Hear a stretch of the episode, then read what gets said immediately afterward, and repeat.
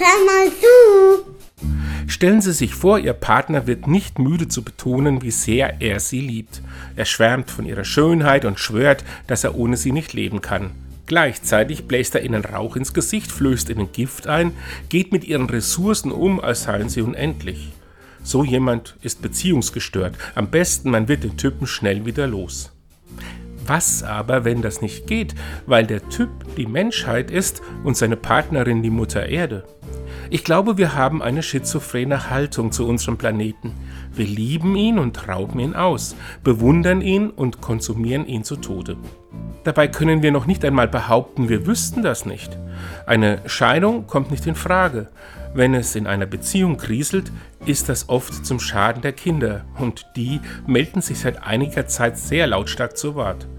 Aber Therapievorschläge gibt es bereits. Wenn unsere Liebe zur Schöpfung ernst gemeint ist, sollten wir beginnen, ernsthaft Beziehungsarbeit zu leisten.